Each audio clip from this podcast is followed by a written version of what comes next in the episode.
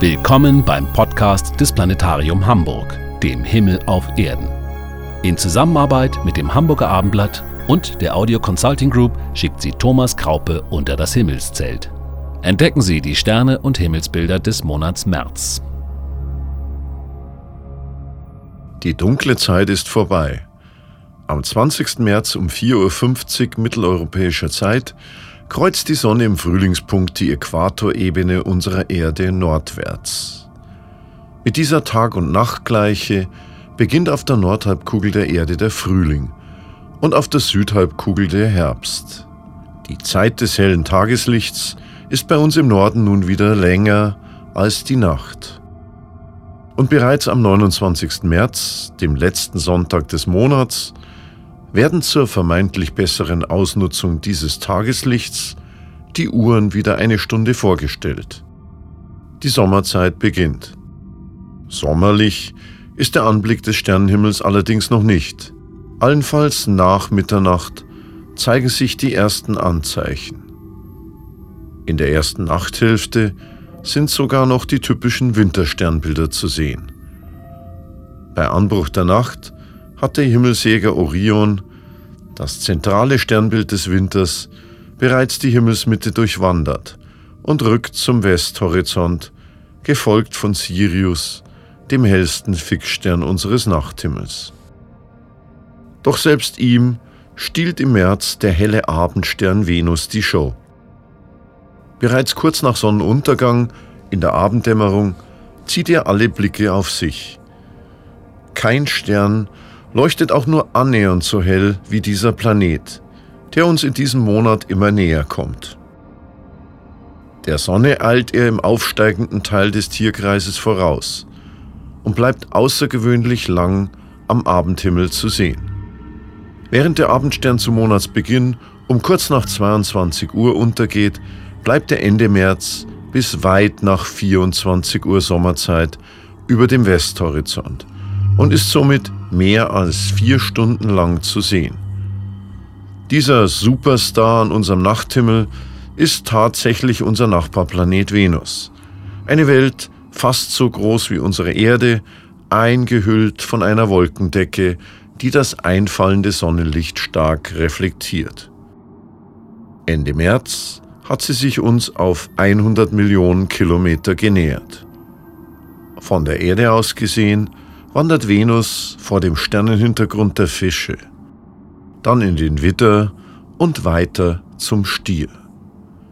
Immer näher rückt sie bis zum Monatsende an das Siebengestirn heran, den schönen Sternhaufen der Plejaden im Sternbild Stier.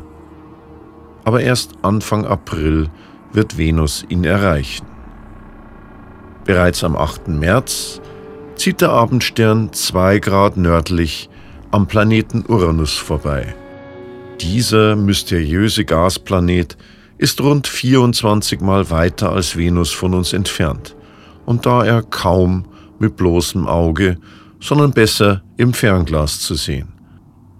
Am 24. März erreicht Venus mit 46 Grad Winkelabstand zur Sonne im Widder ihre größte östliche Elongation. Im Fernrohr sehen wir sie dann als Halbvenus, das heißt nur halb beleuchtet. Venus umrundet innerhalb der Erdbahn die Sonne. Und daher blicken wir von außen auf die Venusbahn und sehen jetzt quasi seitlich auf die von der Sonne beleuchtete Tagseite.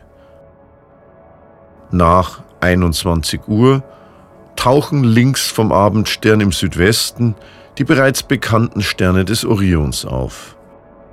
Auffällig ist dabei, dass die drei markanten Gürtelsterne am späten Abend auf gleicher Höhe stehen, parallel zum Horizont im Westen.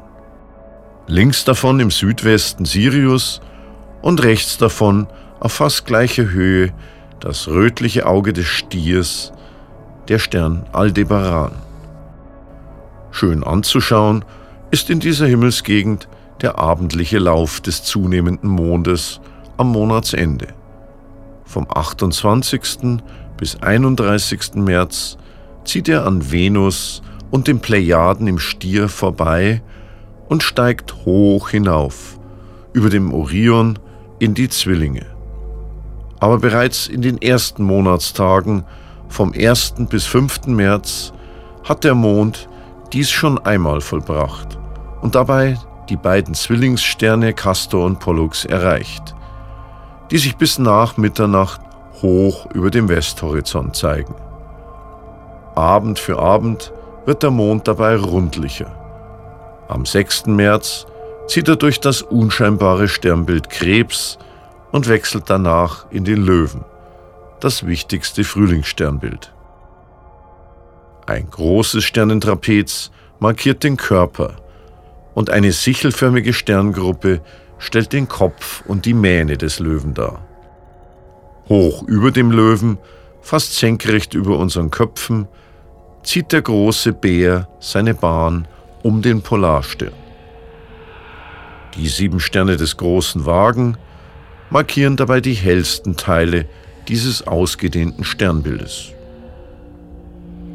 Ein ganzer Himmelsbereich, von Süden hoch hinauf, über uns hinweg nach Norden, haben unsere Vorfahren in ihrer Fantasie mit allerlei Getier bevölkert.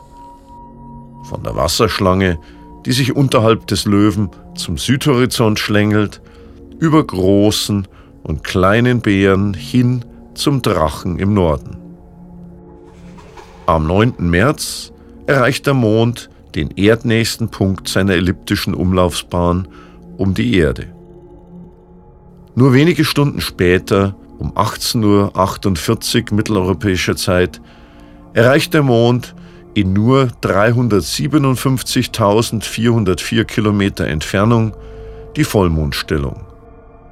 Für solche Vollmonde, die nahe der Erdnähe stattfinden, hat sich seit einigen Jahren die Bezeichnung Supermond eingebürgert. Ein solcher Supermond ist allerdings nur um rund 7% größer und lediglich 15% heller als ein durchschnittlicher Vollmond. Der Unterschied ist also kaum erkennbar. Dennoch freuen sich sicherlich viele Romantiker auf diesen Märzvollmond, der wie jeder Vollmond die ganze Nacht am Himmel steht. Diesmal südlich des Löwen im Sternbild Jungfrau. Übrigens werden die darauf folgenden Vollmonde im April und Mai ebenfalls Supermonde sein. Der hellste Stern im Frühlingssternbild Jungfrau ist Spica, die am späten Abend über dem Südosthorizont funkelt. Spica ist eine bläulich-weiß glühende Gaskugel, eine ferne, heiße Sonne, die aus rund 260 Lichtjahren zu uns herüberleuchtet. Als Wegweiser zu Spica können wir am leichtesten die sieben Sterne des großen Wagen verwenden. Dazu verlängern wir hoch über unseren Köpfen den Bogen der Wagendeichsel. Dies führt uns zuerst zu dem hellen rötlichen Stern Arctur im Bärenhüter, lateinisch Bootes. Der Sage nach treibt er den großen Bären vor sich her. Ziehen wir den Deichselbogen über Arctur hinaus, noch weiter nach Südosten, so treffen wir auf Speaker. Genießen sollten wir das große Finale der Nacht in der beginnenden Morgendämmerung.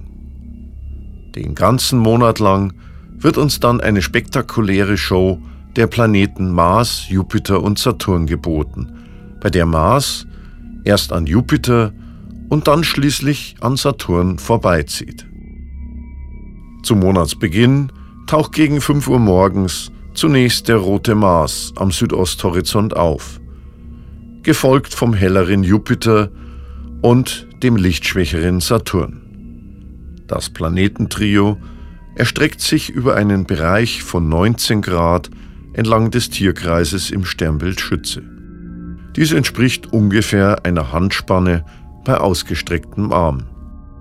Es lohnt sich, bei klarer Sicht früh aufzustehen, um zu verfolgen, wie unser äußerer Nachbarplanet Mars bis zum 20. März immer näher an den fernen Riesenplaneten Jupiter heranrückt und dann knapp südlich an ihm vorbeizieht. Saturn steht dann nur 7 Grad links neben dem Planetenpaar. Am 18. und 19. März erweist auch der abnehmende Mond dem Planetentrio seine Referenz und gesellt sich dazu. Ein prächtiges Bild, das uns da gegen 5 Uhr morgens geboten wird. Schließlich schafft es Mars noch am letzten Monatstag auch den fast gleich hellen Saturn zu überholen. Dann bereits im Sternbild Steinbock. Leider ist dies im Norden Deutschlands nur sehr horizontnah am Süd-Südost-Horizont zu sehen. Dennoch sollte man es nicht versäumen, denn es ist ein wunderbares Vorspiel auf das, was uns noch in der zweiten Jahreshälfte von diesen drei Welten am Nachthimmel geboten werden wird.